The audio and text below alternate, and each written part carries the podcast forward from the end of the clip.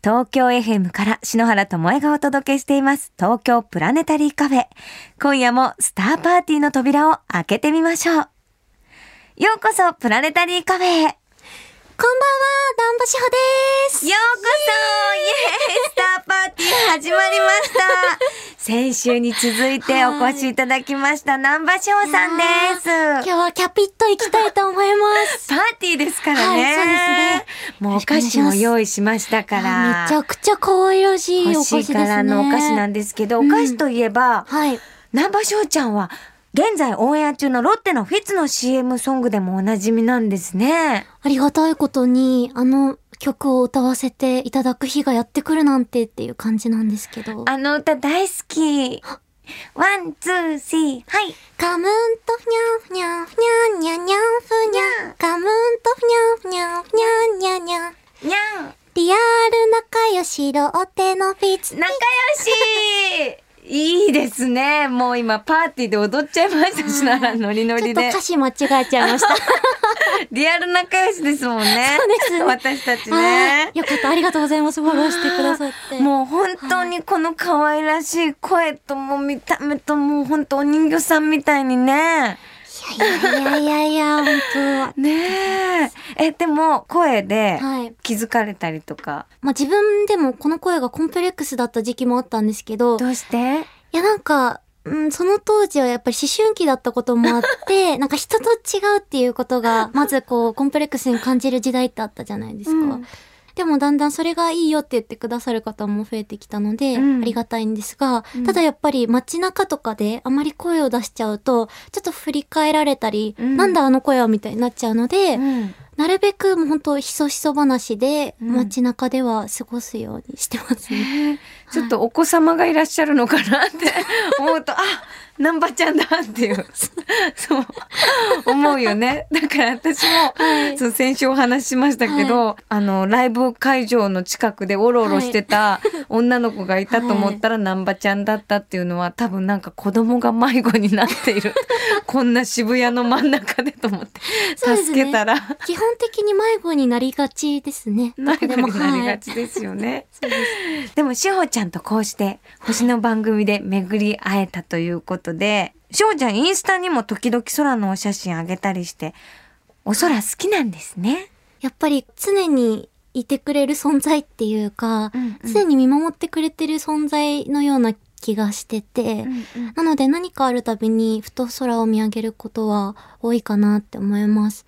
なんか星空とかも好きだけど、普通にお昼のこう雲が流れてるのをずーっと見てたりとか、もう好きで、気づいたら1時間ぐらい経ってたりとかもしちゃいますね。そんなにぷわぷわあっても、イメージ通りじゃないですか。ずっと見てたら、あっという間に1時間経ってて、あれ？みたいなこともありますね。可愛らしい。しかも、星のグッズを作ってらっしゃるんですよね。そうなんです。たまたまなんですけど、えー、可愛い。今回そのおじゃかデザインっていう、うんあの革製品のブランドさんと、うんあのコラボさせていただいてスパークジョイレコーズっていう私のレーベルで、うんなのでそのグッズなんですが革で星と月が入ってるのってあんま見ないですよえね。ーしかもさ色がはい紫だったり赤だったり緑だったり、い、ろんな色の星のデザインがはい。重なってるの、かわいいキーホルダーなんですよ。資本ナンバって書いてあるそうなんですよね。これ書いちゃうことで売れないんじゃないかなってすごい不安になったんですよね。でも、なんとか、はい。とってもかわいい星のマークもついていてこれ S だから篠原の S でもあるから。確かに。使えますね。やったー。篠原の S ですね。ちょっと許可取るの忘れてましたね。すみません。その篠原の S じゃない。みんなの S ですから。ねはい。えー、すごい嬉しい。うれもらってないんだ。いやいやいや、ちょっと ね可愛らしい。そして、翔さんは空の歌もたくさんお歌いになってるんですよね。そうなんですよね。気づいたら、空がいっぱい出てくる曲が多かったですね自分の中にも。わあ、カノープスという曲も2012年にね歌っていますけれども、見たことありますか？カノープス？ないんですよ。でもあんまり見られない星なんですよね日本だと。そう地平線のギリギリに輝く珍しい星だから、長寿星とも呼ばれてるんですけど、うーん。そういう幻の星の歌を歌ってたりですとか、はい。あと「オーロラに隠れて」という2010年の歌は作詞がゆきさん。そうなんですよ。憧れのゆきさんに書いていただいて。すごい、そして作曲がキリンジさんということで、はい。どうですか？こうたくさんのアーティストの方の楽曲を歌わせていただくという。いや、まず本当にありがたいなと思いますし、うん。本当にそういう、まあ、作品って自分の子供みたいなものじゃないですか。うん。そういう頑張って生み出した大切なお子さんをうん。私に預けてくださってると思っているので、本当に責任を持って自分が届けていかなくちゃなっていう思いで、うん大切に歌わせていただいてますね。うわあまだお若いのになんかもうご長老みたいな ご意見をおっしゃるのね。お子さんを預かってっていう。ねえ。だいぶ若さがないのがちょっと悩みなんですよね。結構ね見た目はねヤングヤングな感じですけあどでも体に結構最近ガタがき始めて、ご老体感が半端ないんですけど。いや大丈夫です。篠原その倍近く生きてますから。楽しい未来がキラキラです。そうですね。きらめいていかないと。パーティーパーティーパーティー東京 FM から篠原智恵がお送りしています東京プラネタリーカフェ南波志保さんをゲストにスターパーティー盛り上がってますよさあそして志帆ちゃんとっても可愛らしいニューアルバム Meets Spark Joy が発売になったばかりなんですよねこちらのアルバムにも素敵なソラーソングがたくさんあります。 Good Morning Sunshine には流れ星こぼれる。星空で口づけよなんて歌詞もありますちょっぴり大人な。うーん。虹色の街でっていう曲には虹の向こう側へ。これも空なんじゃないですか？はい。こう星のことを歌うとかいうモードになるときはこうお気持ちやっぱり変わったりなさいます？なんか、でも、やっぱり星とか空って、はっきりと鮮明にそのイメージが浮かぶじゃないですか、自分の中で。なので、まあ、よりこうイメージしやすいし、なんだかこう開けた気持ちで歌えるっていうのはあるかもしれないですね。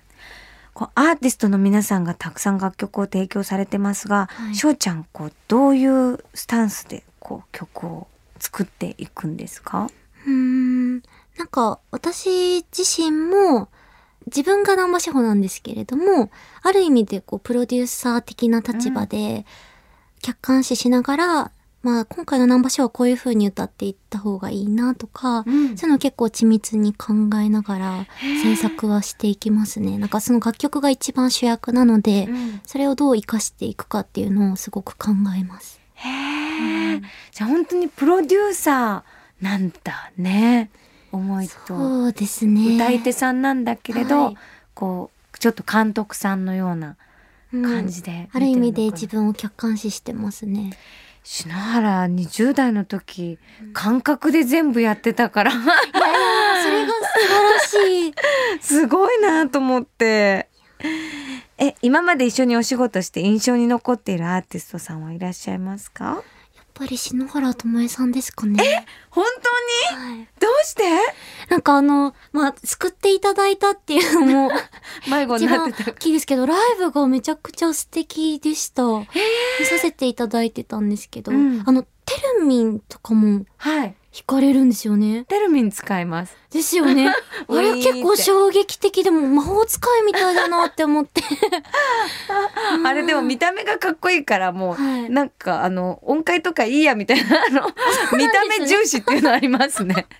そういうもんなんですね。そういうもんでいいと思います。ウィーンって音がかっこいいからとか。いや、なんかめちゃくちゃそのテルミンを操ってる時の眼差しが、ええめちゃくちゃクールでセクシーで、いや、なんか大人の女性だみたいな憧れました。その時も歌声ももちろん、ライブパフォーマンスもそうなんですが。そう思って欲しくてテルミンを使ったの あれ姿勢がこう曲がると ちょっとわーって音が鳴っちゃうから、じっとしてるためにはもうテルミンがあるしかないと思って あ、そうだったんですね。あもうちょうどもう理想通りのリアクションでじゃあまんまとハマっちゃったわけですね。やったーハマらせていただきました。わあでもこれから素敵な方にたくさん会えると思うからなんか未来が楽しみだね。明るい未来だといいですね。ねはいいや難波ちゃんはなんかほんと初めて会った時になんかお人形さんみたいにでなんかちょっと会場でも「およおよおよ 大丈夫かな?」みたいな「道こっち帰り道だけど」みたいな帰り道もちゃんとケアした方がいいんじゃないかっていうぐらいね。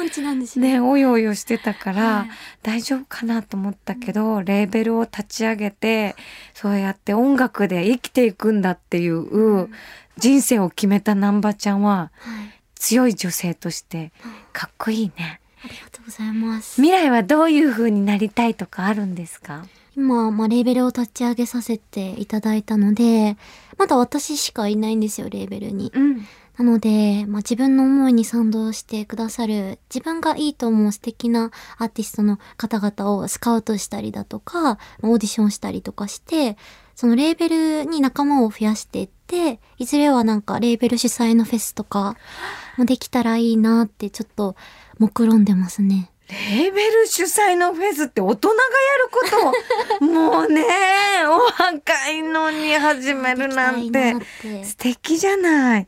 そういう意味でこのときめきっていうスパークジョイっていう言葉は、ときめきを集めるみたいではい。とっても素敵なお名前だね。あ、嬉しいです。そう言っていただけると。スパークジョイパーティーがはい行われる時はぜひ篠原も、あ、ぜひ。はい、伺いたいです。え、ちょっと皆さんもまた聞きましたよね。聞きました。出てくださるって今言いましたよね。出ます出ますそうですよね。スパークジョイイ。温度とか作ります。あ、すごい。ドドンめっちゃガドン。いいですね。はい 踊りとか日本的で。日本的でいいですね。さあ、スターパーティー盛り上がっておりますけれども、南波さんからここでお知らせがあるんですよね。はい。えっと、レーベル設立を記念して、え3ヶ月連続で、私の主催イベントを行わせていただいてるんですけれども、その第2弾が、えー4月25日に、えー、ツタヤオーウエストにて行われます。こちらゲストが、えー堂島康平さんと鬼瓦さんに来ていただいて、スリーマンで、南波志保もあのバンドセットでライブを行いますので、ときめきいっぱいの時間にしたいと思いますので、よろしければぜひ遊びに来てください。ときめきいっぱいの空間で、もうキラキラをたくさん皆さんで浴びてくださいませ。星のドレスとかデザインしたいな。ああね。そっか、篠原さんのそのデザインするお洋服めちゃくちゃ素敵ですもんね。あ、本当です。わはい。ユーミンさんのやつとかもすっごい素あ敵で。いキラキラなんです。えー、どういうのにしようかな。ちょっとイメージ下ろしときます。えー、ありがとうございます。イメージカモン降りてくれお願いします。まあ今日はね、本当に素敵なスタードレスを着て遊びに来てくださって、またパーティーしましょぜひよろしくお願いします。う。遊びましょうね。はい。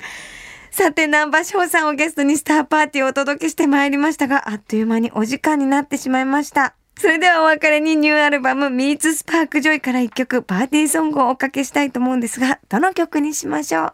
えっと、吉沢佳代子さんっていう素敵なシンガーソングライターの方が作ってくださった曲で、私自身本当にリアリティが詰まってる曲だし、今までの私が今の私、そしてこれからの私に歌ってほしいことの全てが詰まってる曲です。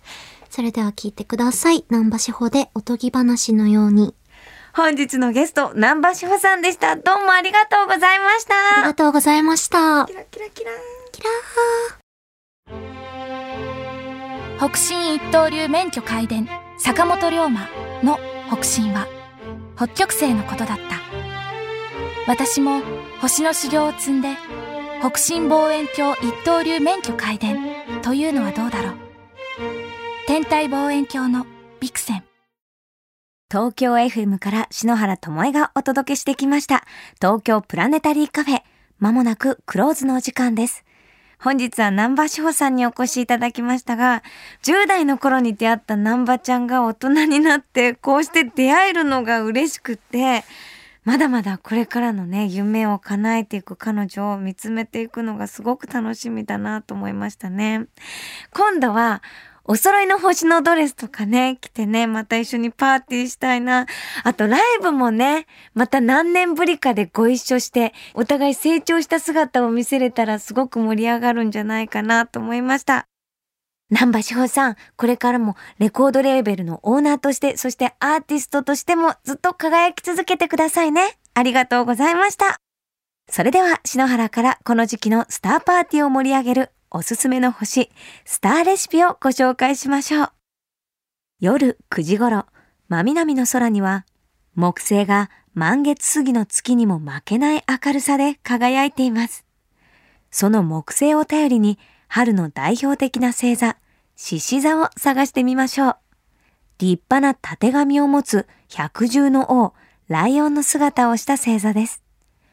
ハテナのマークを裏返したような縦紙の形は西洋の草刈り釜に似ていることから獅子の大釜と呼ばれています。